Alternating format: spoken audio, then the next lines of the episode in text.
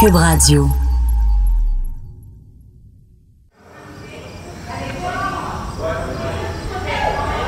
OK, ça enregistre? Ouais, vas-y.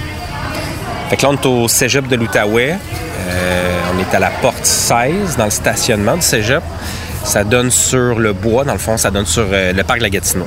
Ouais, on va prendre la trail 26. Puis ça, c'est environ euh, 200-300 mètres de la porte principale du cégep.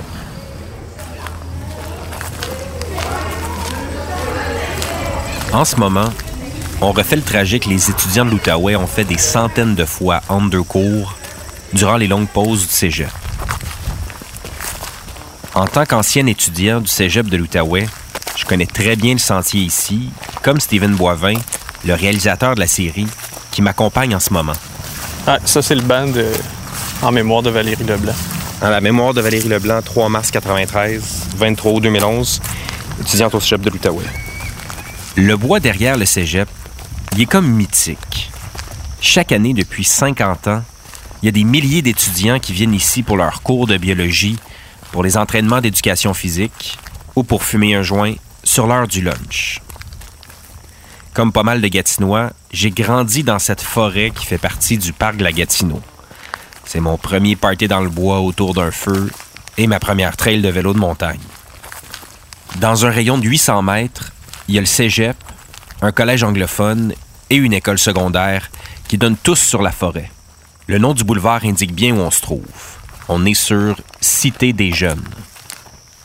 Aujourd'hui, on n'est pas revenu ici par nostalgie de nos années de cégep. En fait, moi, c'est la première fois que je reviens dans le sentier depuis que le corps de Valérie Leblanc a été retrouvé ici durant la semaine de la rentrée en 2011. OK, on tourne ici, c'est juste là. Ben voyons. Check si tu- tu vois, là. Il y a comme le l'arbre avec le gros 8 dessus. Puis juste à côté, c'est comme le... Ils ont fait comme un petit monument, là, avec des branches, puis il y a la photo de Valérie. D'où tu catches pas? On voit le cégep d'ici. Ouais, tu peux clairement voir le monde dans le trail. Ce que j'arrive pas à m'expliquer, c'est comment une jeune fille de 18 ans a pu être tuée en plein jour, durant les heures de cours, à la rentrée scolaire, pendant qu'il y a des milliers d'étudiants autour. Et surtout, comment ça se fait que sept ans plus tard, le coupable court toujours?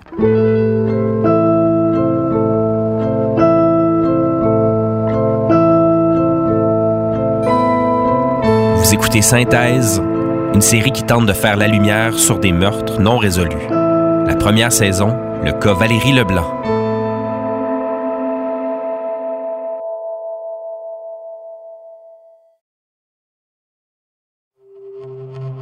Ce qu'on va vous raconter tout au long de la série, c'est beaucoup plus qu'un simple meurtre non résolu. C'est l'événement le plus invraisemblable et le plus étrange de l'histoire récente de l'Outaouais. Gatineau, c'est une ville tranquille de 250 000 habitants, dont beaucoup de fonctionnaires. Honnêtement, la région est un peu beige. Il n'y a pas beaucoup d'action. Bon an, mal an, il n'y a jamais plus que cinq homicides. Ça arrive même qu'il n'y en ait pas durant toute une année. Depuis mon enfance, je suis fasciné par les meurtres qui se passent en Outaouais. La raison est simple. Mon père est coroner et d'aussi loin que je me souvienne, on parlait des cas de morts suspectes dans la région. J'ai vraiment pas suivi ses traces. Je suis devenu réalisateur et animateur. Mais s'il y a une chose que mon père m'a transmise, c'est la curiosité de comprendre ce qui se passe sur une scène de crime.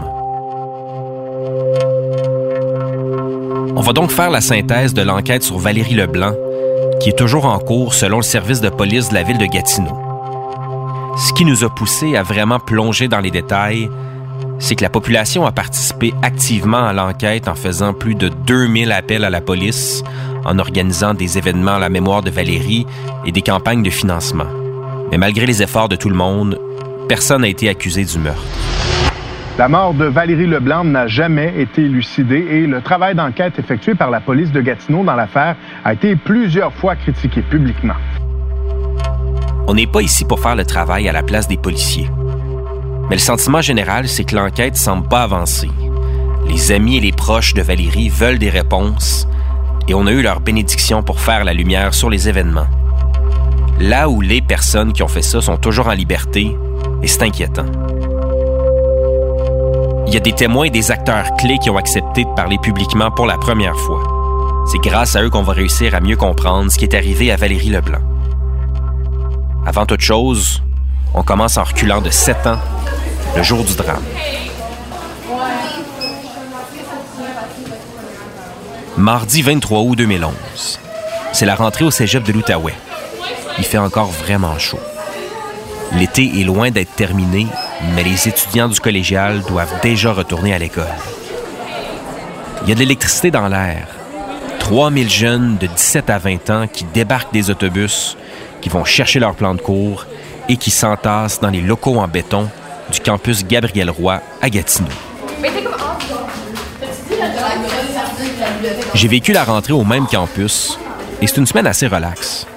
C'est vraiment plus un événement social que la reprise des cours en tant que tel.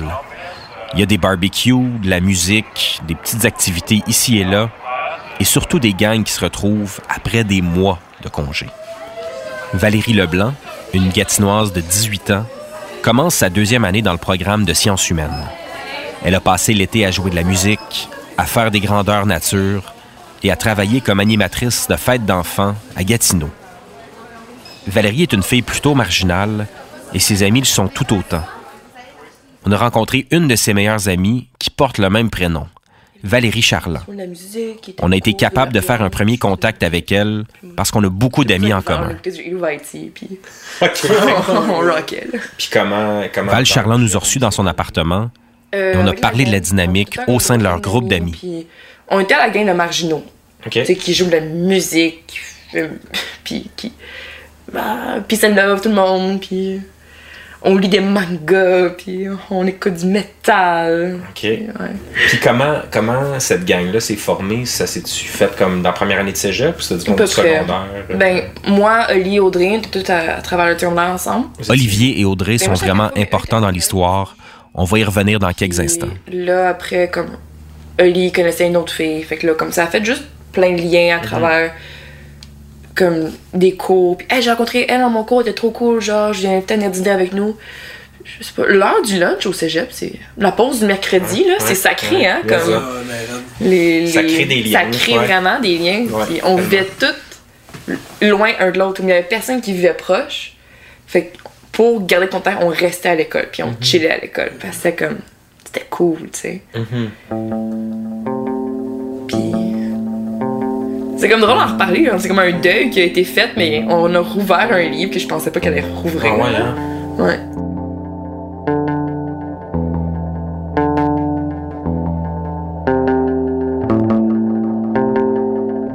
Déjà après cette première rencontre, on est conscient qu'on fait revivre des moments difficiles à des proches de Valérie Leblanc. On savait que ça allait pas être facile.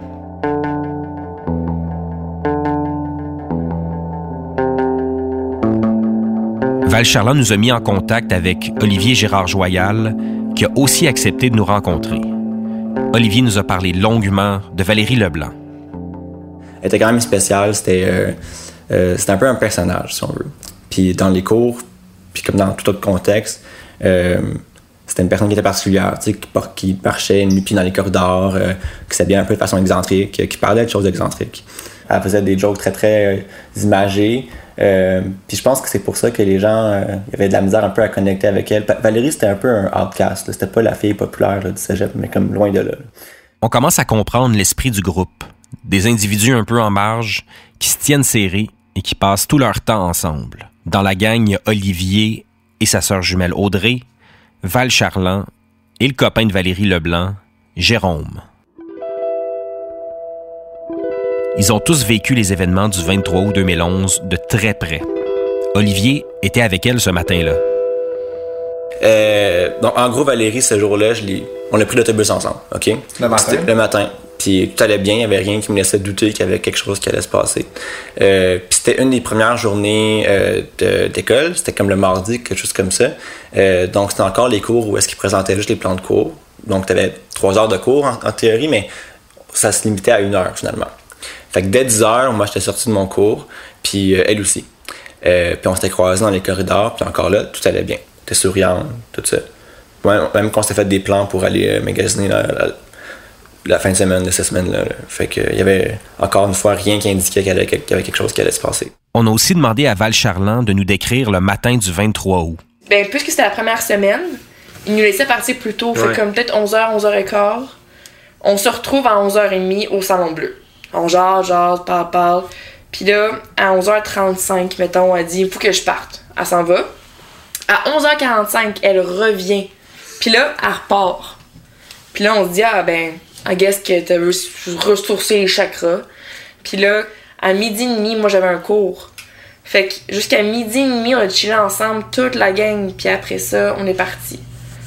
Fait que, c'est- à- à- comme midi, ça a dû se passer, là, cette histoire-là. Puis dans la tête, ils m'ont dit qu'à midi, elle était morte. Elle était cliniquement morte.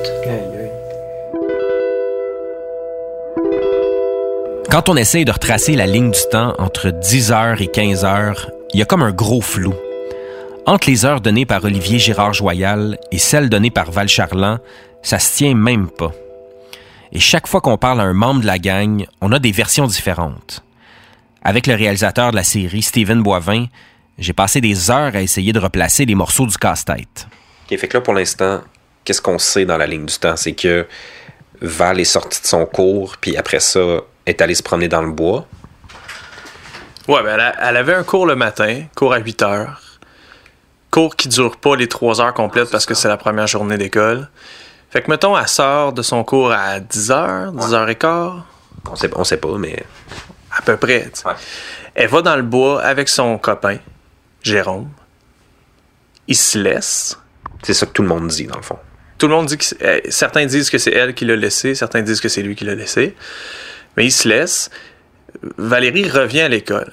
Puis elle est vue à l'école après avoir été dans le bois la première fois. OK, puis ça, il y a pas mal de monde qui nous le disent. Il y a un des amis de Jérôme, il y a Val Charland qui nous a dit ça aussi. Ouais, il y a plusieurs personnes qui nous disent avoir vu Valérie avec une de ses amies qui est surnommée Mélu. Mélu, c'est, ce serait la dernière personne à avoir vu Valérie vivante.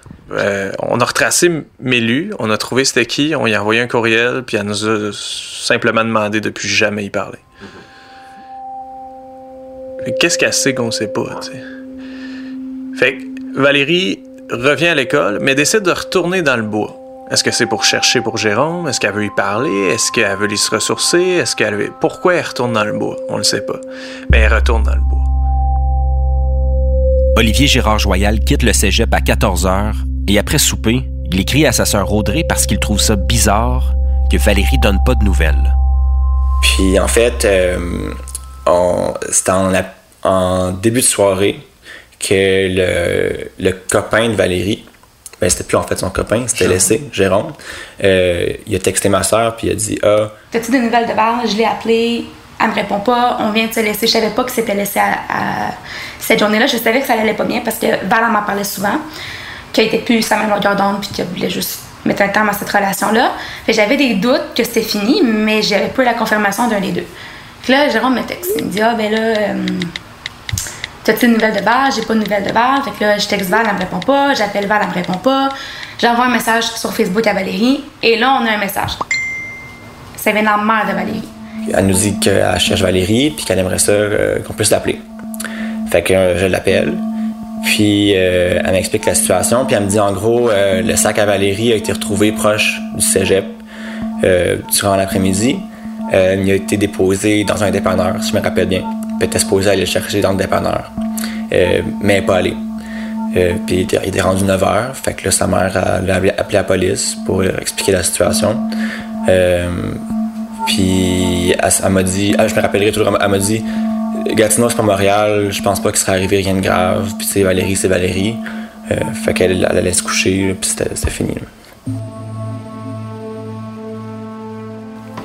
Puis quelques minutes plus tard, euh, sur le fil d'actualité de Facebook de ma soeur, quelqu'un a écrit Ah, ils ont trouvé un corps proche du cégep, c'est creep. Fait que là, tout, tout de suite, moi, j'ai su que c'était elle, tu sais.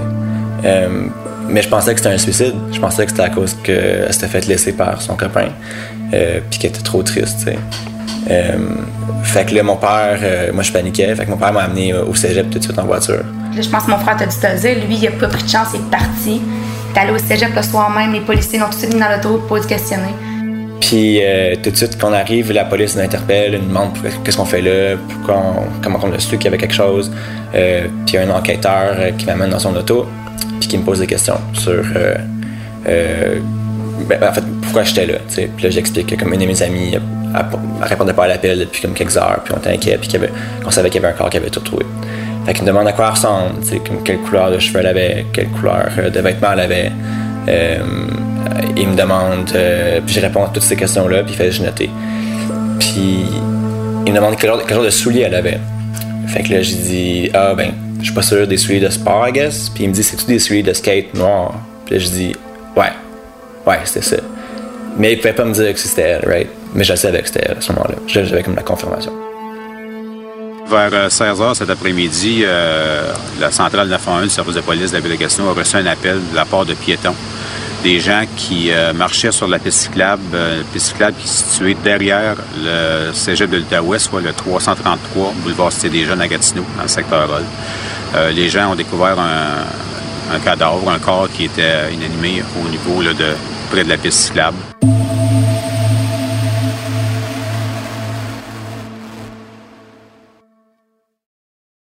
On a contacté le premier journaliste qui est arrivé au cégep en après-midi, quelques instants après la police. Éric Charon, un Gatinois de notre âge, travaillait à la radio locale depuis environ un an. Il se souvient très clairement de la scène de crime. J'étais le premier journaliste à arriver sur les lieux. Euh, parce que mon frère fréquentait le cégep.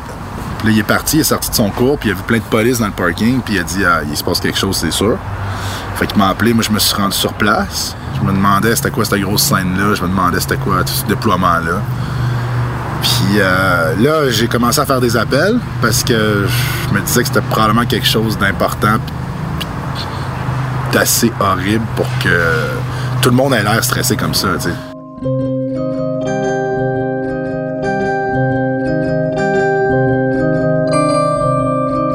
Les autres journalistes de la presse locale commencent à se pointer en début de soirée. Ils découvrent un large périmètre de sécurité avec beaucoup de voitures de police, mais personne n'a de détails sur ce qui se passe. On sait qu'ils enquêtent sur une mort suspecte et que la victime n'a pas encore été identifiée. C'est mon premier contact ce soir-là avec la famille de Valérie Leblanc. J'ai trouvé ça vraiment bizarre. Parce que les grands-parents, les deux grands-parents, Huguette, la grand-mère Huguette Leblanc, puis son grand-père dont le nom m'échappe, sont arrivés. Euh, puis ont commencé à dire Ah, on le sait que quelque chose de grave est arrivé, on le sait. Puis là, je leur ai demandé c'est quoi le nom de, votre, petite fille que vous cherchez? Puis là, c'est là qu'ils m'ont dit Valérie Leblanc. Tu sais, à ce moment-là, on savait pas que c'était Valérie Leblanc, la victime, rien de ça. Puis euh, eux, ils avaient l'air de savoir qu'il s'était passé quelque chose d'horrible. Comme, pas comme s'ils s'y attendaient, mais comme s'ils sentaient, comme s'ils étaient venus voir à la bonne place pour leur petite fille qui était, qui était disparue. L'instinct de Bert et Huguette Leblanc, les grands-parents de Valérie, leur a pas menti. Le corps de leur petite fille allait être identifié ce soir-là.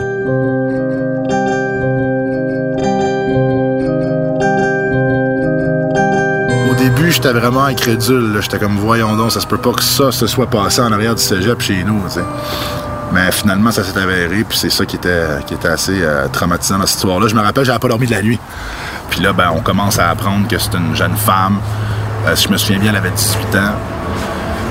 Et euh, qu'elle avait été euh, brûlée, qu'elle avait été maltraitée, violentée, probablement agressée sexuellement.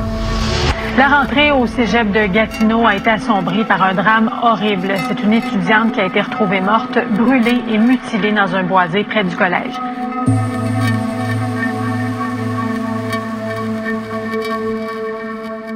Éric Charon n'a pas réussi à fermer l'œil cette nuit-là, mais Olivier Gérard Joyal, l'ami de Valérie, a réussi à trouver le sommeil. Par contre, son réveil a été brutal. Puis le lendemain matin, euh, il y a une de mes amies qui me téléphone. Puis elle me dit euh, Euh, Olivier, je sais pas si tu sais, mais Valérie est, morte. Puis je dis Oui, je sais. Elle s'est suicidée à cause que elle est en peine d'amour. Puis elle me dit Non, non, non, non. Elle s'est pas suicidée. Ils ont, elle s'est fait violer, puis son corps a été retrouvé brûlé. Dans les émissions matinales à la radio et à la télé, on commence à diffuser les détails. L'information sort tout croche et quelques heures après le meurtre, il y a déjà des tonnes de rumeurs sur les circonstances du drame et même sur l'identité de la victime. Alors, je rappelle les numéros de téléphone pour nous rejoindre en direct. Le 514-790-2730. Ça, c'est juste pour le dossier de Valérie Leblanc de la région de Gatineau qui aurait été victime d'un crime. Appelez pas pour n'importe quoi. J'ai. Nouvelles, il y a Claude Poirier qui présente des photos de la mauvaise Valérie Leblanc. Euh, il y avait deux Valérie Leblanc sur Facebook. tu voyais comme l'autre Valérie Leblanc en robe de balle. Fait que tout de suite, j'appelle j'appelle TVA pour leur dire. Puis là, ils me mettent en onde immédiatement. Bonjour. Vous la connaissez? Alors, racontez-moi ce que vous savez d'elle. Ce que je sais d'elle, c'est que je la connais depuis à peu près euh, quasiment un an. Puis euh, hier, je l'ai fait, je l'ai vu hier, avant-hier, puis avant-avant-hier. Fait que pas besoin de vous dire que comme ça me choque comme énormément, genre ce qui arrive en ce moment. Ah, OK. Quelle sorte de petite fille que c'était? 18 ans, pas mieux? Euh, vraiment, vraiment joyeuse. Elle aimait vraiment beaucoup la vie. Elle avait des plans de carrière et tout. Euh, par contre, elle avait pas, elle avait pas beaucoup d'amis. Il n'y a pas beaucoup de monde qui la connaissent. Euh, D'ailleurs, c'est pas les, bonnes photos que vous diffusez depuis. Ben non, on va, on s'excuse là, il y a quelqu'un qui a appelé. Là, on va tenter de pouvoir retrouver parce que ça nous avait été fourni euh, par des proches. Alors, ce n'est pas les bonnes photos. Bon, racontez-moi euh, dites-moi, euh, est-ce que c'est vrai qu'elle avait un ami puis ça ne fonctionnait pas de péniscus? Oui, ça marchait pas avec, euh, son chum depuis un moment, mais je pense que la, manière que ça, finissait cette histoire-là, je pense que c'est plus fini sur un commun accord. Puis je connais bien son chum, puis ce gars-là, il est vraiment doux, fait que je, je penserais pas qu'il y ait quelque rapport avec le... Ah non, on n'a jamais pensé ça non plus. Est-ce que vous l'avez parlé aujourd'hui? Avez-vous l'avez-vous? À la fin de l'entrevue, Claude Poirier demande en direct à Olivier Gérard Joyal s'il peut lui donner les coordonnées de l'ex-amoureux de Valérie pour lui parler. À cette époque, Jérôme était encore mineur, ce qui explique pourquoi il est jamais identifié dans les journaux, à la radio et à la télé. Jérôme accordera jamais d'entrevue et il ne prendra jamais la parole publiquement.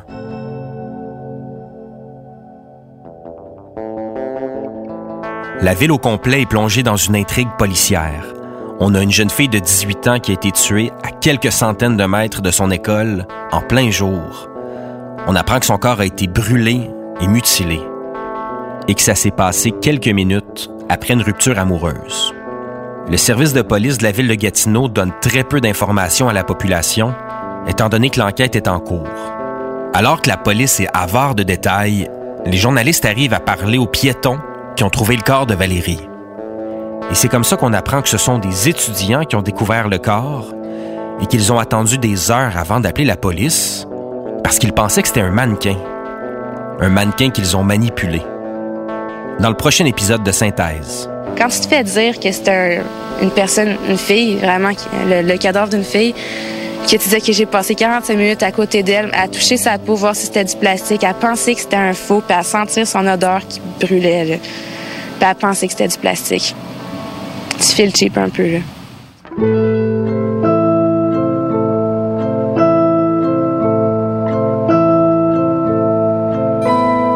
Synthèse est une série produite par Transistor Media en collaboration avec Cube Radio. À la réalisation, Stephen Boivin et moi, Julien Morissette. Journaliste à la recherche, Olivier Charbonneau. Adjointe à la réalisation, Marie-Hélène Frenette-Assad. La musique est de Francis Faubert, l'habillage sonore est signé Stephen Boivin et Julien Morissette. Si vous avez des informations sur le cas Valérie Leblanc, n'hésitez pas à communiquer avec nous à l'adresse info à commercial transistor.media. Je m'appelle Julien Morissette.